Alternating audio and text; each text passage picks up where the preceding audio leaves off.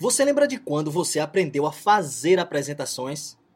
Certamente você lembra o momento que você é, aprendeu aquele assunto de matemática, português, geografia ou aquela cadeira, matéria da universidade. Mas a fazer apresentações, você lembra como é que foi?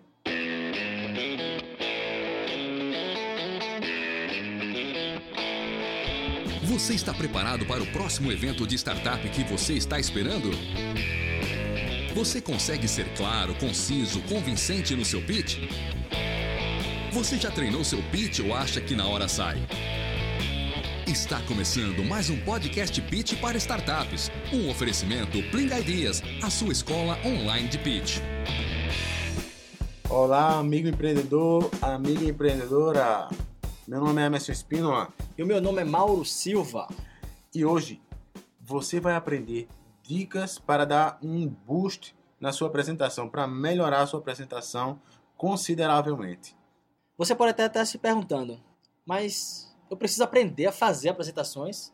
Eu já faço apresentação desde o tempo de escola. Eu vi inúmeras delas sendo feitas por professores. E o que, é que aconteceu? Eu aprendi naturalmente. Não é assim que acontece, Emerson? Pois é, esse é que é o problema. As pessoas aprendem de referências que não aprenderam. Provavelmente esses professores não aprenderam com quem, com quem sabe fazer apresentação. É por isso a prova, a prova é essa.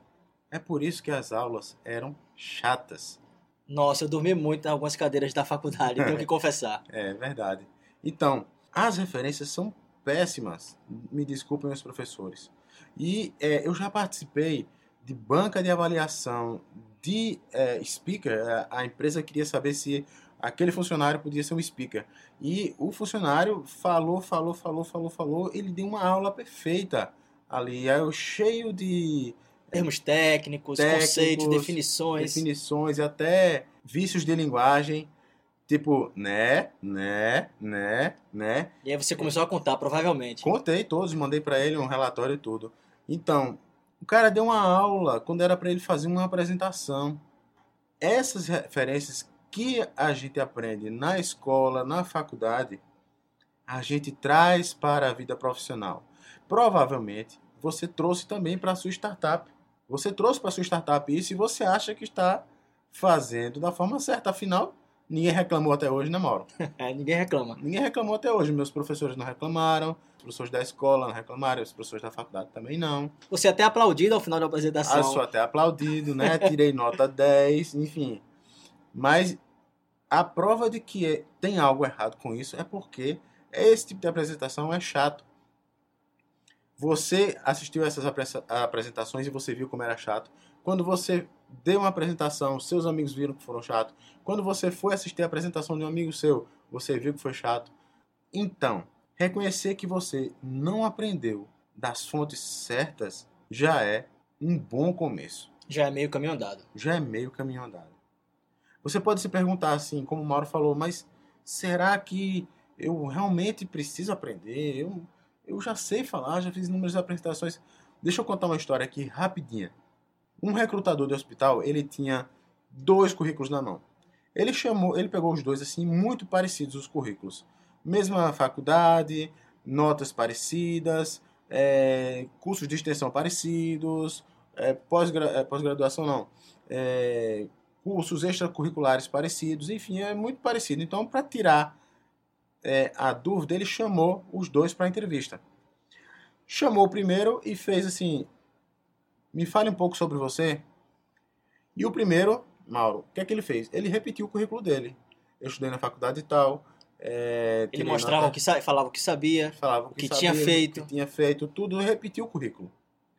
E chamou o segundo e fez a mesma pergunta. Por favor, me fale um pouco sobre você. O segundo disse: olha, olha como ele começou. Deixe-me começar pelo que não está no meu currículo. Quando eu tinha 15 anos de idade, a minha irmã, que tinha 8, teve câncer. Isso era entrevista para o hospital de câncer. E minha irmã de 8, de 8 anos teve câncer. E a gente começou a nossa corrida para poder curá-la dessa doença. E a gente veio muito aqui. Eu conheço muito bem esse hospital. A dor desse povo que está nos corredores eu conheço muito bem. Infelizmente, minha irmã veio a falecer. E naquele mesmo dia que ela faleceu, eu tomei a decisão de ser enfermeiro desse hospital de câncer porque eu queria fazer por todos aqueles que estão sofrendo dessa mesma doença tudo aquilo que eu fiz por ela. Quem foi que ele contratou, Emerson? Quem foi que ele contratou? Só não foi o primeiro, né, Mauro? Só não foi o primeiro. Quem você contrataria? O segundo, sem dúvida. Sem dúvida é o segundo. Então hoje você, ó, você percebe com isso que existe uma forma de falar diferente. Quem fala do mesmo jeito que todo mundo fala tem o mesmo resultado que todo mundo. Então você tem que falar diferente. Sua apresentação não pode ser igual. E agora a gente vai para as dicas que vão dar um boost e vão melhorar a sua apresentação e vocês não vão ser mais aqueles caras chatos e monótonos das reuniões das suas startups. Acho que a primeira, que a gente pode falar é, é uma apresentação, né? principalmente quando você usa o recurso do slide, você precisa evitar terminantemente que ela seja na estrutura de uma aula. Isso. O que é, que é a estrutura de uma aula? É você colocar bullets, foi assim que o professor fazia, na é verdade. Isso, exatamente. É colocar um slide com definições, com textos imensos, onde você provavelmente você lê todos eles, palavra por palavra, para o seu, para a pessoa que está assistindo você. Então, você evitar essa estrutura, você vai poder melhorar de forma significativa aquilo que você está apresentando. Primeiro, porque você não vai estar mais concorrendo com o seu slide.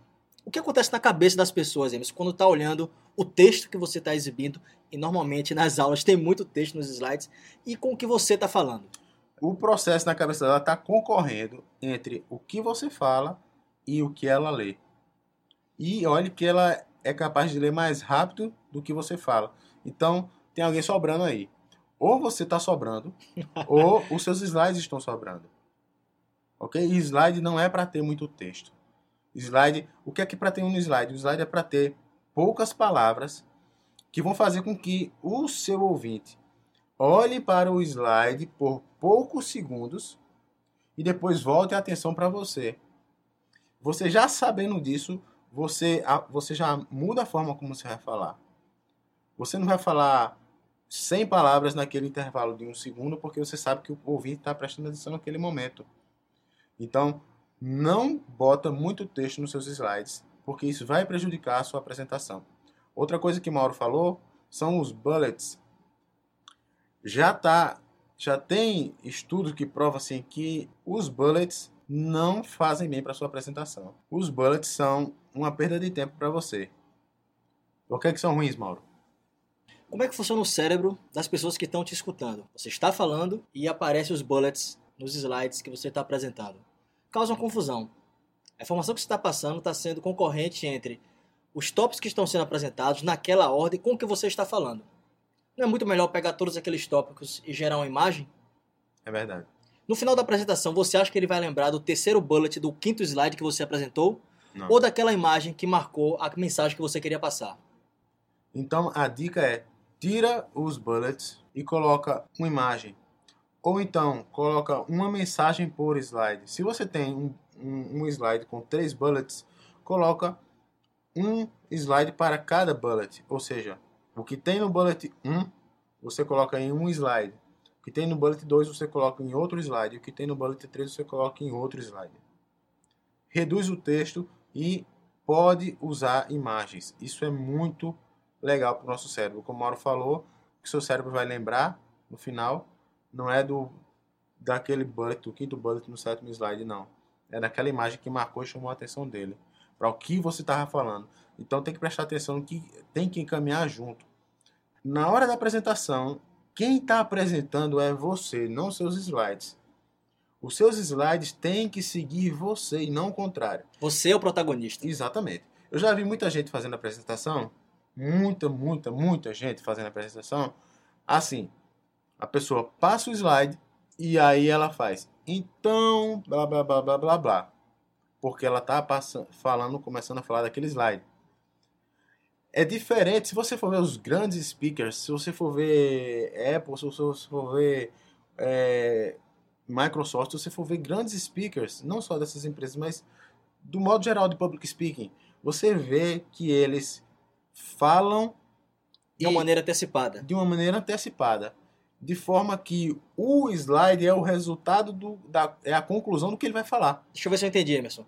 Na verdade, você está dizendo que as pessoas é, não seguirem os slides, mas os slides seguirem as pessoas. Isso. Vem primeiro a sua voz e depois vem o slide. Isso. Não vem o slide e depois a explicação daquele slide, é isso? Isso, isso, exatamente. Como eu falei, o slide é, aparece depois. Por exemplo, então, blá blá blá blá blá blá, como podemos ver, a resposta é pá. Aqui aparece o slide. É e dá muito mais continuidade, dá muito mais leveza e, e- e Dá muito mais leveza, muito mais no leveza. processo de transição aí e da tua fala também, né? E a mensagem que passa é que você que domina, você que está ali dominando Que tá a no controle. Você está no controle. Quando você passa o slide, só agora que você vê o slide que você vai falar, o que você tem para falar, tá claro ali que você não tem contro- controle da sua apresentação. Uma analogia que veio agora na minha cabeça é o cara, é o cachorro puxando o dono, Exatamente. É o cachorro puxando o dono. né? Quem conduz você é o Exato. cachorro ou quem conduz você é o slide ou você é conduzido por ele? Exatamente. Perfeito, perfeito. É essa aí. Outra dica, Mauro. Ah, tem uma dica muito importante também, Emerson. Conhecer a nossa audiência antes de qualquer apresentação. Por quê? Por quê? Veja só, deixa eu, dar, deixa eu falar um pouco de mim, da minha experiência sendo professor há 10 anos. Era muito comum no final das minhas aulas eu sair dizendo assim: Cara, que aula show eu dei. Mas no final das contas, eu tinha dado aula para quem? Para você. Para mim mesmo. Eu não estava, inconscientemente, eu não estava muito interessado quem eram os alunos, como é que eles iam receber aquele material, aquele conteúdo. E tipicamente é isso que acontece quando você faz a apresentação. Você faz a apresentação para você. Sabe o que o apresentador mais gosta quando ele sobe no palco? Aplauso. aplausos e mais, ele gosta de escutar a sua própria voz. Isso é muito curioso.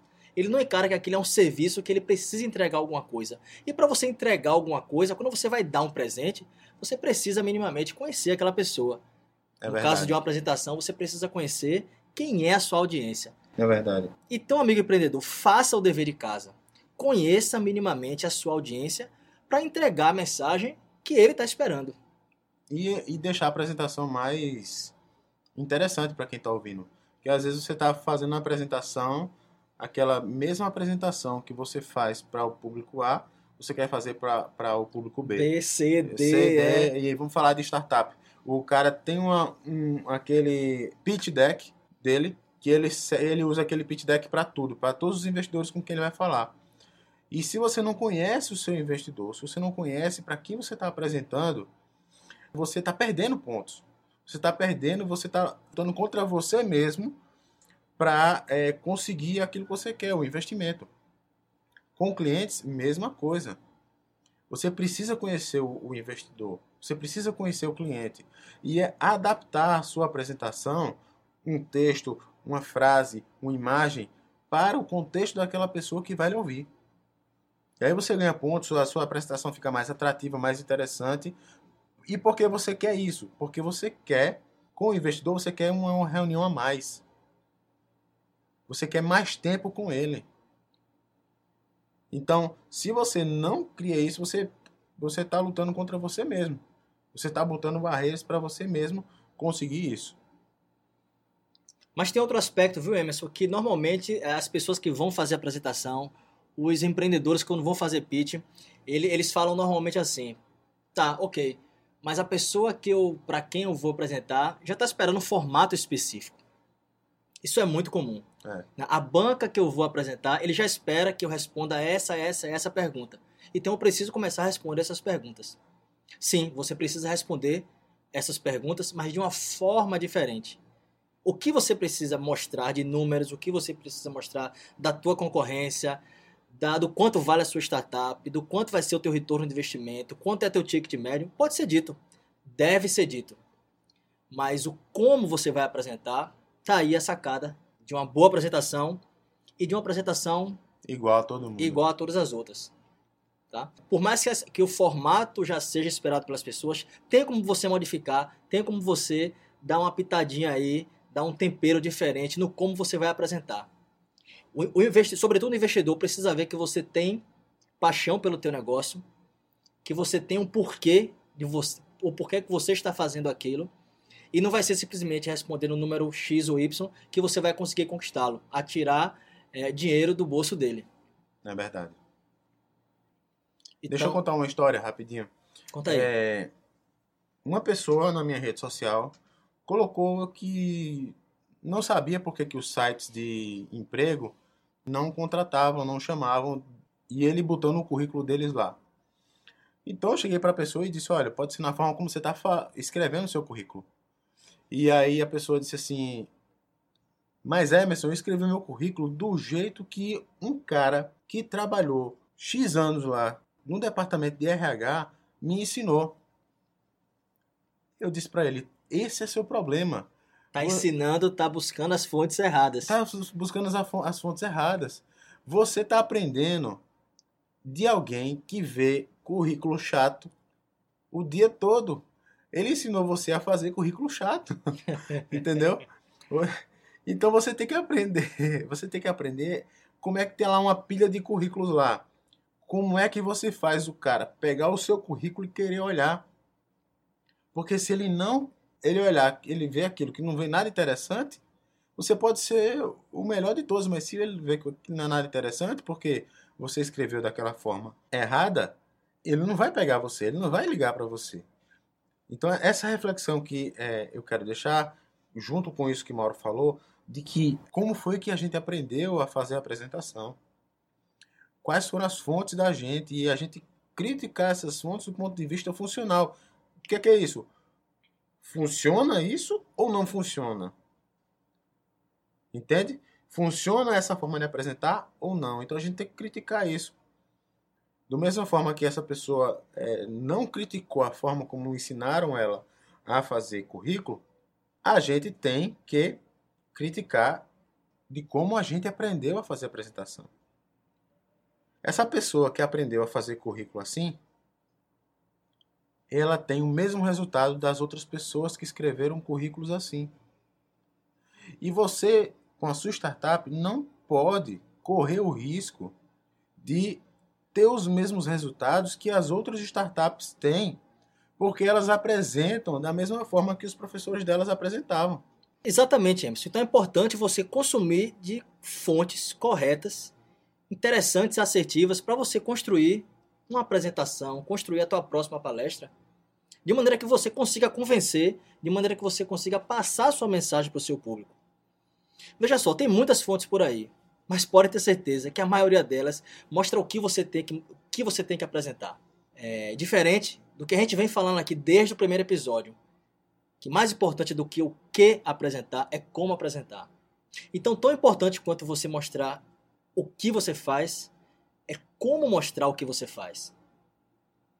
E consumindo as fontes corretas, você vai conseguir trilhar um caminho mais simples, muito menos árduo, muito menos difícil. Então é para isso que a gente está aqui, Emerson, não é verdade? É verdade, isso aí. Por isso que estamos aqui, amigo empreendedor, amiga empreendedora. Se você ficou com alguma dúvida, se você quer receber mais alguma outra dica, manda um e-mail para a gente. Manda um e-mail para emerson.plingaidias.com Manda um e-mail para mauro.plingaidias.com que a gente vai responder suas dúvidas. Se quiser mandar uma apresentação para a gente fazer uma crítica em cima dela, também a gente faz, não tem problema. Ok? Não esquece também de assinar o nosso podcast na plataforma que você que você venha, venha a usar, seja no iPhone, seja no Android. Né? Não esquece de assinar. E estaremos aqui novamente na próxima quarta-feira com um novo assunto, desvendando esse mundo de pitch para startup, de apresentação para startups, de comunicação eficiente para você conseguir convencer o seu ouvinte. Um forte abraço, amigo empreendedor, amiga empreendedora, e até a próxima. Até mais, pessoal!